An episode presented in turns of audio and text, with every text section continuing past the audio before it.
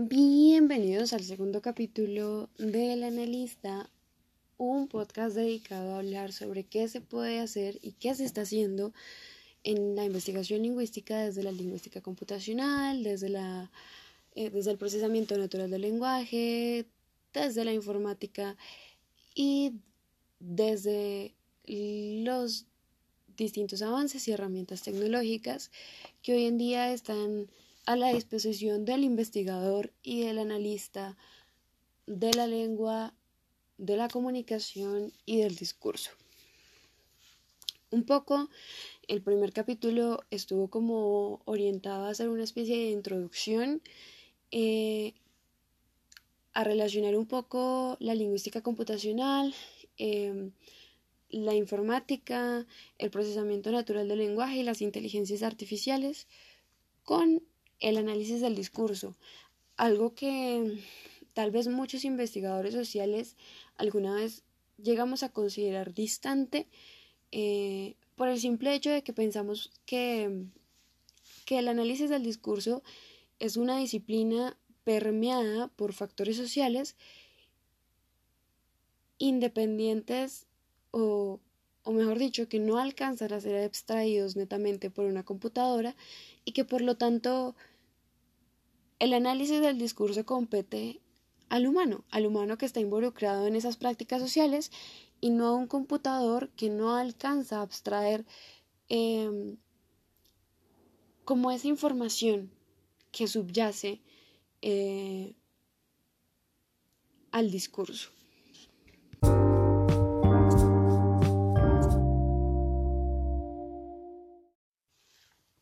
Este segundo capítulo ya está orientado un poco más como al fundamento teórico y metodológico eh, que hay detrás de esta pregunta de investigación sobre el papel de la, de la informática y de la lingüística computacional en el análisis del discurso. Y pues el objetivo es hablar un poco de, de tres autores en este capítulo que en tres momentos completamente diferentes de la historia, desde la segunda mitad del siglo XX hasta la actualidad, se han preguntado un poco por, por el papel que tiene que tienen la lingüística computacional y, el procesamiento natural del lenguaje en el análisis del discurso, eh, qué herramientas están a nuestra disposición hoy en día para hacer análisis del discurso y y por último, pero no menos importante, sobre todo porque es un trabajo muy reciente, eh, ¿cuáles son las aplicaciones del análisis del discurso desde las nuevas tecnologías? O sea, ¿en qué se pueden aplicar no solo las nuevas tecnologías, sino la nueva visión que está tomando el análisis del discurso? El primer artículo es de un investigador británico. Su nombre es William Benson y esta investigación data, del año de 1979. Creo que lo más importante y lo que vamos a, rescatar un poco acá como para resumirnos la historia es que eh, Benson pensaba que habían dos tipos de, de investigaciones o dos tipos de análisis en cuanto a la lingüística computacional y el análisis del discurso. Entonces, por un lado, teníamos un uso superficial de la lingüística computacional en el análisis del discurso. Según Benson, el, uso superficial estaba ligado a, los modelos estadísticos y a los modelos cuantitativos. Entonces podríamos decir que un uso superficial de la computación en el, en el análisis del discurso es todo aquel programa o, software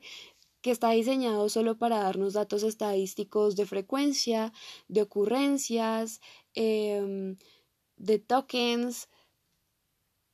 todo esto que, que, solo nos va a dar como datos numéricos es, según Benson, un análisis superficial, porque, porque sencillamente es el empleo de un modelo estadístico para obtener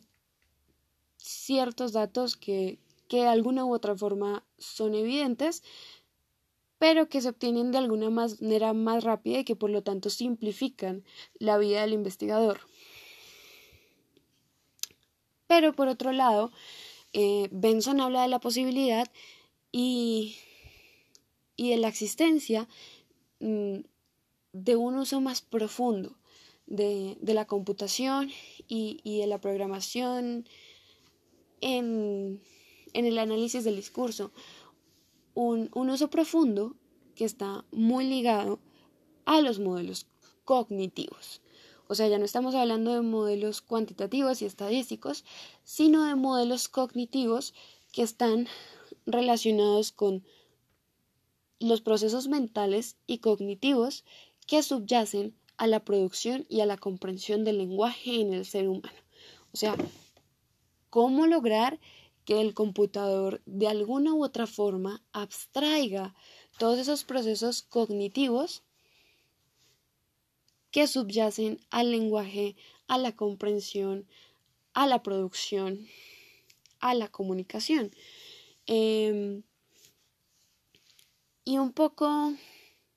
un poco con lo que nos vamos a encontrar es cómo el investigador propone que se busquen modelos desde la, desde la psicolingüística, modelos semánticos relacionados con, con todas las tareas semánticas del lenguaje y, llevar a que de alguna manera el, el computador abstraiga como toda esta información y adquiera como todos estos modelos que le permitan llegar a una comprensión y, ¿por qué no?, a una producción del lenguaje y del discurso. Eh, ya en el 2012, que es de donde data la segunda investigación, que, es del año eh, del que data la segunda investigación que revisamos, vamos a encontrarnos con dos investigadores que al momento de hablar sobre herramientas aplicadas al análisis del discurso, quieren reivindicar aquello que Benson en 1979 denominó como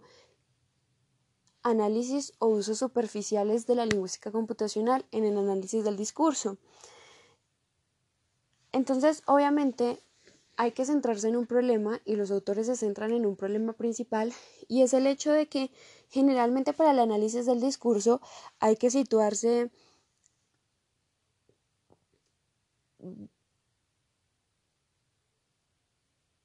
o hay que decantarse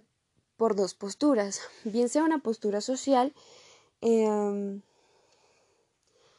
y cultural o, un paradigma o postura eh, cognitivo.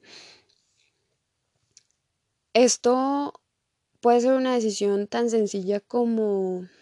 como decir, bueno, según el texto, según el discurso que voy a analizar, considero que el modelo que mejor me sirve puede ser un modelo sociocultural o un modelo cognitivo,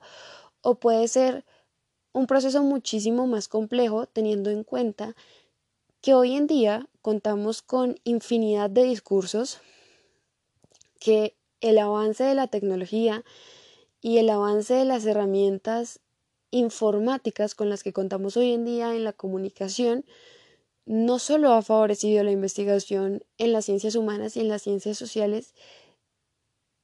sino que además ha hecho que emerjan cientos de géneros y cientos de tipos de discursos completamente diferentes que pueden ser analizados desde distintos paradigmas.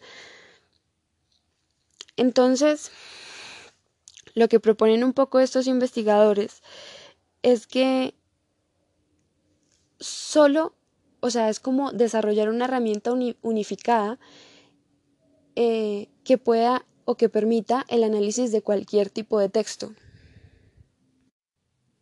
Esta herramienta unificada que puede permitir como el análisis de cualquier tipo de texto no nace de un contexto informático, aunque pues obviamente se va a desarrollar en un contexto informático, sino que nace desde las teorías, o sea, desde las primeras teorías del análisis del discurso y desde la propuesta de Bakhtin sobre la voz. Entonces, la voz no entendía como la expresión vocal y física que todos conocemos em, o como todos entendemos la manera en que, en que nos comunicamos verbalmente, eh, sino la voz entendía como como la posición que adopta una persona al momento de defender una idea o de comunicar una idea o incluso de escuchar una idea. O sea, la voz entendía como, como mi intención, como mi posición, como, como algo completamente mm, social en cuanto, en cuanto a mi, mi posición se define al entorno social en el que me desarrollo, pero además cognitiva porque al ser mi posición es algo individual. Entonces, la voz como un concepto en el que subyacen tanto el paradigma sociocultural eh, del discurso como el paradigma cognitivo del discurso. Y la voz como algo que se puede reconocer en el discurso y en el texto que se está analizando, teniendo en cuenta un concepto que Benson en algún momento consideró superficial, pero que es de gran valor en el análisis del discurso, y es la recurrencia, las repeticiones. O sea, identificar a través del conteo de las palabras y de datos estadísticos diversas voces y además las voces principales. O sea, identificar a través de datos estadísticos las distintas intenciones que puede tener un discurso y además la intención principal. Esto es algo que está muy relacionado con el análisis de emociones, ya que es como a través de la frecuencia de la palabra o a través de la palabra que más se resalta en un texto eh, y, y en las formaciones sintácticas que se desarrollan, que se reconoce un poco la intención y la emocionalidad del autor de un discurso. Para finalizar entonces, em, la última investigación que consultamos eh, es Discourse Analysis and its Applications. Es una investigación del 2019, es un trabajo muy muy reciente que tiene lugar en, como en el marco de un evento muy importante de la Asociación de Lingüística Computacional. Y el objetivo es un poco como poner en marcha eh, el uso de herramientas tecnológicas en el análisis del discurso, teniendo en cuenta que actualmente, gracias al avance tecnológico, no solo contamos con infinidad de información, sino que además estamos atravesando una revolución neuronal y tecnológica. Entonces, em, el Internet es una herramienta y es considerada como una herramienta que ha puesto diversidad de formas de, discursos a la disposición del analista. Y, para esta evolución en el discurso, em, hay que, hay que evolucionar en cuanto a las metodologías y en cuanto a las herramientas que se emplean para, para la interpretación y para el análisis del discurso, por lo que la autora considera importante, y, esto lo vemos un poco con Benson, el desarrollar eh, más que metodologías, modelos computacionales para el análisis del discurso que más que ofrecer datos estadísticos y tradicionales puedan ser más profundos y tengan de alguna forma un carácter neuronal, o sea, que estén ligados con aquello que en su momento, en 1979, nos planteó Benson respecto, respecto del, uso profundo del lenguaje, perdón, del uso profundo de, la lingüística computacional eh, desde modelos semánticos, cognitivos y psicolingüísticos.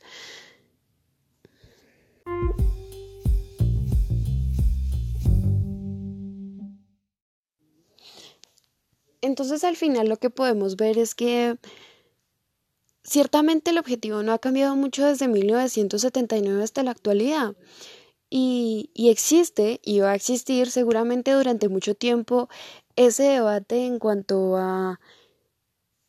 qué tan importante o qué trascendente es, es un dato estadístico o metodológico y, y qué valor y qué, qué uso se le da hoy en día a los modelos neuronales, semánticos y psicolingüísticos que ofrecen información completamente diferente y completamente revolucionaria y que por lo tanto pueden ofrecer un análisis muchísimo más profundo del discurso.